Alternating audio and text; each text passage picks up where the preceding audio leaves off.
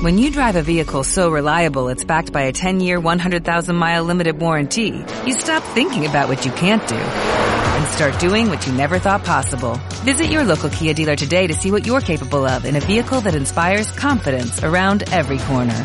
Kia, movement that inspires. Call 800-3334-KIA for details. Always drive safely. Limited inventory available. Warranties include 10-year 100,000-mile powertrain and 5-year 60,000-mile basic. Warranties are limited. See retailer for details.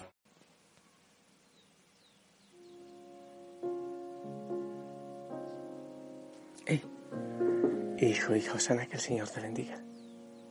Muy buen día, espero que estés muy bien, de maravilla, gozándote en el Señor. Hoy yo debería estar danzando, eh, así con mucho alboroto.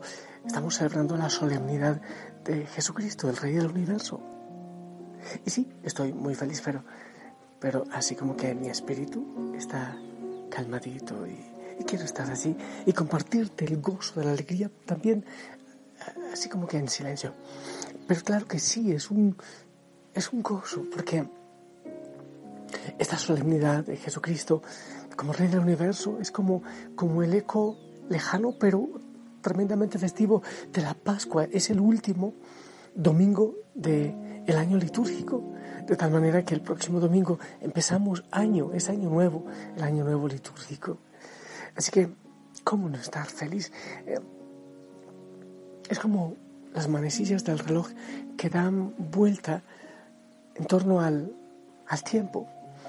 Durante el año litúrgico damos vuelta mirando a Jesucristo. Y es como que ya estamos terminando esa, ese círculo, ese recorrido que hacemos por este año y concluimos diciendo que Él es el Rey, que Él es el Rey del mundo, que Él es el Rey del universo, que Él es el Rey de nuestra vida que Él es el centro. Bueno, vamos a, la palabra para ver qué es lo que el Señor nos dice en este día. El Evangelio aquí está. Mateo 25 del 31 al 46. En aquel tiempo dijo Jesús a sus discípulos, cuando venga en su gloria el Hijo del Hombre y todos los ángeles con él, se sentará en el trono de su gloria y serán reunidos ante él todas las naciones él separará unos de otros como un pastor separa las ovejas de las cabras y pondrá las ovejas a su derecha y las cabras a su izquierda. Entonces dirá el rey a los de su derecha, vengan benditos, vengan ustedes benditos de mi Padre, hereden el reino preparado para ustedes desde la creación del mundo, porque tuve hambre y me diste de comer, tuve sed y me diste de beber, fui forastero y me hospedaste. Estuvo desnudo y me vestiste enfermo y me visitaste en la cárcel y viniste a verme. Entonces los justos le contestarán, Señor, ¿cuándo te vimos con hambre y te alimentamos, o con sed y te dimos de beber? ¿Cuándo te vimos forastero y te hospedamos, o desnudo y te vestimos? ¿Cuándo te vimos enfermo o en la cárcel y, fuimos, a verte? Y el rey les dirá, les aseguro que cada vez que lo hicieron con uno de estos mis humildes hermanos, conmigo lo hicieron. Y entonces dirá a los de su izquierda, apártense de mí, malditos, vayan al fuego eterno preparado para el diablo y sus ángeles, porque tuve hambre y no me diste de comer, tuve sed y no me diste de beber. Fui forastero y no me hospedaste, estuve desnudo y no me vestiste, enfermo y en la cárcel y no me visitaste. Entonces también estos contestarán, Señor, ¿cuándo te vimos con hambre o con sed, o forastero, desnudo, o enfermo o en la cárcel y no te asistimos? Y él replicará, les aseguro que cada vez que no lo hicieron con uno de estos, los humildes, tampoco lo hicieron conmigo, y estos irán, irán al castigo eterno y los justos a la vida eterna. Palabra del Señor.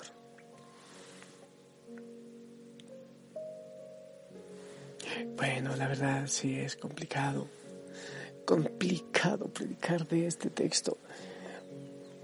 Eh, no, no creo que, que sea por difícil de entender, sino quizás por tan claro que es. Pero si fue difícil para los discípulos, si fue difícil para los apóstoles, ¿cómo no va a ser difícil para mí?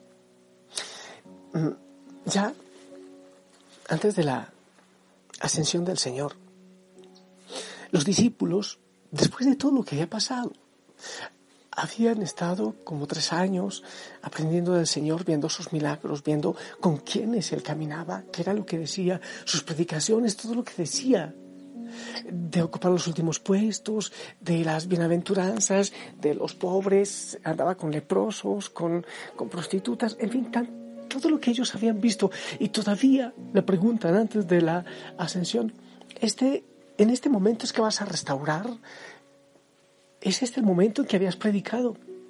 Ellos seguían esperando el Mesías al estilo de David. ¿Y qué era lo que ellos esperaban? Piensa tú, por ejemplo, qué es lo que significa para ti el reino de Dios, el reinado de Cristo. ¿Qué es lo que implica? Quizás sea muy parecido a lo que esperaban los discípulos, los apóstoles y los de su tiempo. Muchísima prosperidad. Que los enemigos estén lejos de nosotros, como, como lo hacía David. Eh, muchos hijos, mucha descendencia, comida abundante, todo súper bien. Eh, mucho poder, mucho brillo.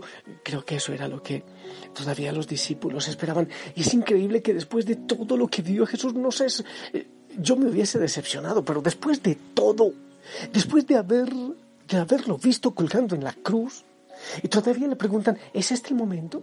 ¿Es este el momento, Señor? No habían entendido lo que significa el reino tuvieron que pasar después ellos mismos por, la cruz, por los dolores, por la humillación, para entender qué era definitivamente lo que el Señor quería decir con el reino de Dios y con su reino. Yo creo que también nosotros.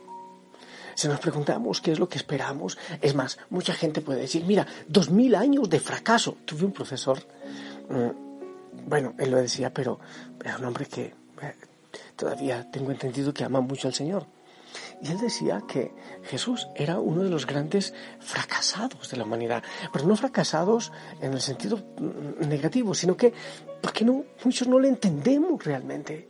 Muchos no entendemos qué es lo que Él quiere, como los discípulos no entendían. Y entonces eh, hay gente que pregunta, pero si Dios existe, entonces ¿por qué ocurren estas cosas? ¿Por qué hay hambre? ¿Por qué hay miseria? Y no nos damos cuenta de la injusticia que ocurre en el mundo de la cual hacemos parte cada uno de nosotros.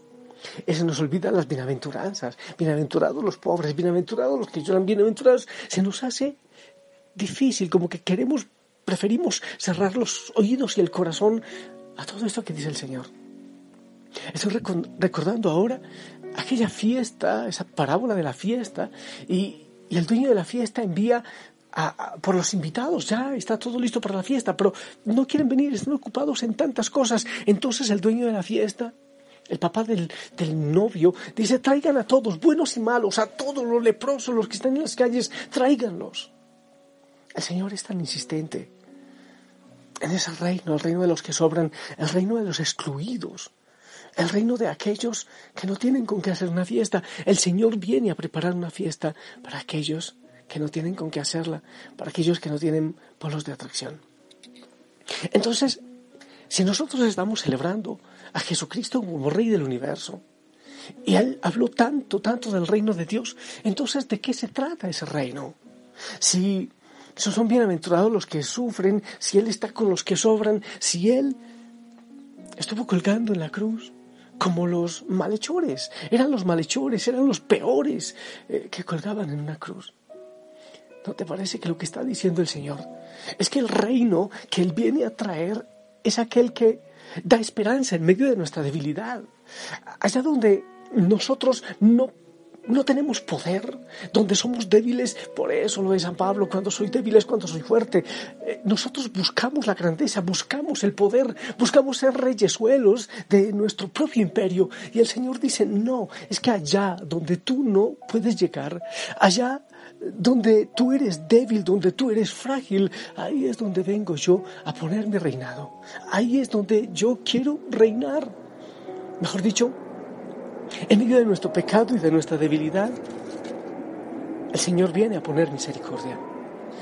El Padre que el Señor viene a anunciar y el reino que el Señor Jesucristo viene a instaurar es la misericordia de Dios en medio de la debilidad del ser humano allá donde nosotros no encontramos respuestas, allá donde, donde solo las respuestas son interrogantes, allá donde nosotros no sabemos llegar, donde nosotros no podemos entender, hay uno que todo lo entiende, como lo dice el Apocalipsis. Él, el único que es digno de tomar el libro de la vida y abrir sus sellos y dar respuesta a todos los interrogantes que nosotros nunca podemos responder. Solo Él, el que conoció toda la debilidad. Y en esa debilidad del ser humano se hace misericordioso, se hace cercano a cada uno de nosotros. Yo creo que si contemplamos su trono, que es una cruz, el trono de los débiles, si vemos a sus discípulos, no eran los grandes, no eran los más sabios según la sabiduría del mundo, no eran los más poderosos, los ricos, había de todo. Si vemos incluso en la historia de la iglesia a quienes el Señor ha elegido, buscado, ¿acaso no son precisamente los débiles, los frágiles? Aunque muchas veces nos equivocamos y, y, creemos que, son, que es brillo, que son títulos, que es grandeza, que es poder, el Señor sigue diciendo no. Es en la debilidad donde, donde se manifiesta mi reino. Es allí donde se manifiesta la misericordia. Entonces el Señor nos pregunta hoy, en esta fiesta, ¿por qué no contemplas la manera como yo soy rey? ¿Por qué no contemplas como yo he sido rey? ¿En qué corazones soy rey? En los corazones de los sedientos, de los hambrientos.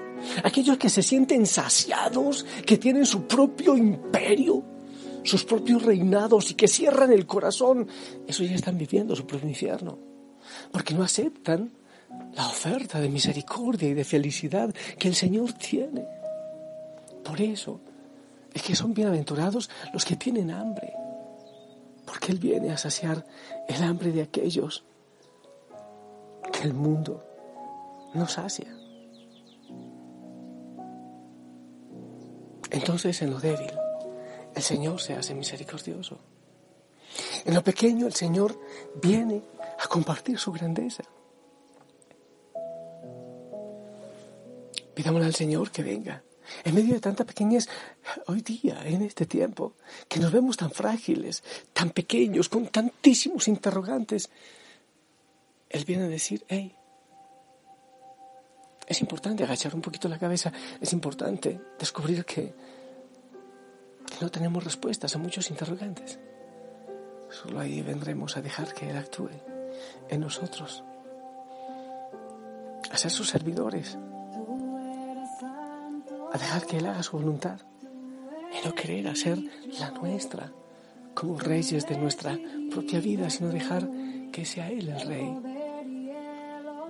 Cuando entendemos esa, esa fragilidad, esa debilidad nuestra y esa grandeza y esa misericordia del Señor, podemos entonces empezar a dar respuesta a muchas cosas de las que pasan en el mundo, aún de la injusticia. Por el medio de la injusticia, su amor y su misericordia, que es nuestra fuerza.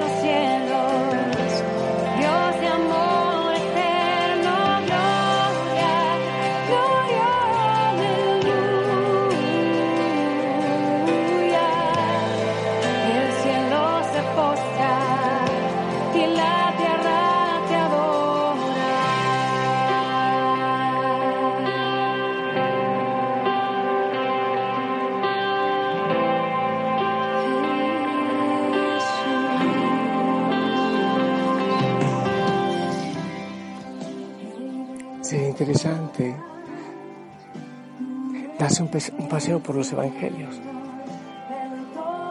Vengan a mí los que están cansados y agobiados. Yo los aliviaré. Sería bueno también ir a Belén, por ejemplo. El débil en medio de los débiles. Te alabo. Te di gracias, Padre, del cielo y de la tierra, porque has ocultado esto a los sabios y entendidos lo has revelado a los pequeños y sencillos. Así te ha parecido bien. Cuando vemos al mismo Señor, pequeñito, frágil, o cuando lo vemos en la cruz, cuando lo vemos con los frágiles, con los pequeños, levantando, metiéndose en medio de la miseria, de la pequeñez, para levantar desde ahí. Solo ahí podremos entender cuál es su reino, contemplándolo a Él. En la cruz, en la pequeñez de la Eucaristía, por ejemplo, en la fragilidad de los sacerdotes, de los elegidos. Solo ahí podemos ver que es desde la pequeñez, no, no en la grandeza, según nuestros ojos, no en el trono de David. El trono de Cristo es distinto. Oh, qué hermoso. Quiere decir que tú y yo, frágiles, también estamos llamados a vivir en ese reinado. Eh, Cuando eh, Juan y Santiago eh, piden estar uno a la derecha y otro a la izquierda en el trono del Señor, él decía, tienen que pasar antes por, por un trago difícil, tienen que beber una copa difícil. ¿eh? Eh, gloria al Señor cuando, cuando el Espíritu Santo nos abre la cabeza, nos afloja los sesos para entender esto y buscar entonces la pequeñez y en medio de nuestra debilidad saber que Él está actuando y que Él va haciendo un trono en nuestro corazón, en nuestra vida. Gloria al Señor. Así que así y vale la pena festejar, en medio de todo festejar, porque no depende de nosotros, no es nuestra grandeza, no es nuestra bondad, es la gracia del Señor. Es su amor, es su misericordia, no depende de nosotros, depende de Él.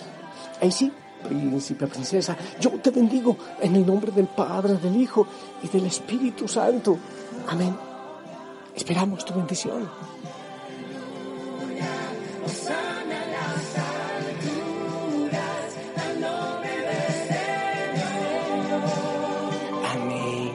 Gracias. Abrazo grande, te amo en el amor del Señor. La Madre María también va con nosotros. Abrazo grande a todos, sonríe.